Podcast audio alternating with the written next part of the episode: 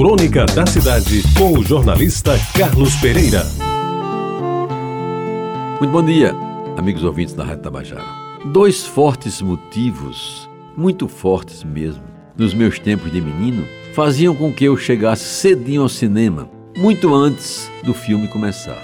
Em primeiro lugar, porque sendo baixinho, tinha de buscar um bom lugar para me pôr a salvo de cabeças mais altas e maiores. Ainda assim, de vez em quando, tinha de transportar os meus 1,60m bem medidos para outra cadeira mais perto da tela. O segundo motivo, e mais importante, era a oportunidade de ouvir as músicas que eram tocadas antes da projeção. Por isso, é bom recordar algumas que, por sua importância no mundo musical, eram sucessos naquele tempo e ainda hoje continuam sendo, pois a oportunidade de sua regravação as torna inesquecíveis. Dentre tantas, fazia gosto ouvir, acho que era Francisco Alves, o festejado Rei da Voz, que tinha um programa dominical na Rádio Nacional do Rio de Janeiro, ao meio-dia, quando os ponteiros do relógio se encontram, é a hora de se encontrar com o Rei da Voz, dizia o locutor anunciando o programa. Pois bem, repito, fazia gosto ouvir, pelo som meio rouco do alto-falante do cinema Jaguaribe,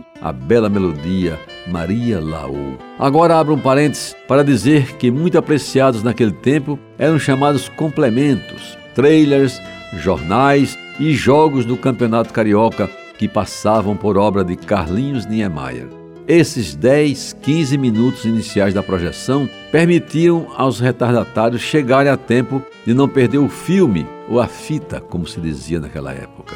Mas voltando à trilha musical tocada antes da projeção, algumas peças jamais foram esquecidas. Dentre outras, destaco sem ordem de importância, mas talvez pela frequência com que eram repetidas, as inimitáveis Maria Bonita, As Time Goes By, tema do filme Casablanca, Oh My Papá, Meu Amor Brasileiro e os boleros Contigo em La Distância e Solamente Uma Vez, interpretados por Lúcio Gatica e Gregório Barros, respectivamente, sem falar no sempre atual Fascinação, na voz inconfundível de Carlos Galhardo, que também nos brindava de vez em quando com Bodas de Prata, aquela canção que falava de 25 anos de veneração e prazer pois até nos momentos de dor. Ouvir ainda que em LP, long play da época, arranhado pela agulha, letras magistrais como Recuerda-te de Acapulco daquelas noites, Maria Bonita, Maria de Alma,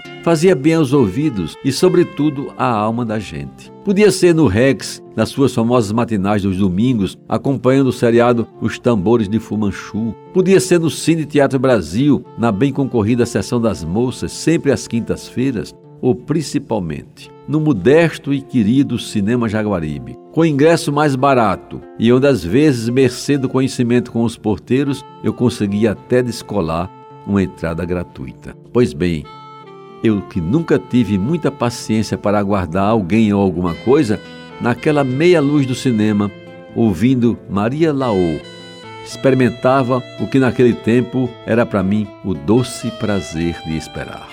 Muito obrigado a todos pela audiência e até amanhã. Você ouviu Crônica da Cidade com o jornalista Carlos Pereira.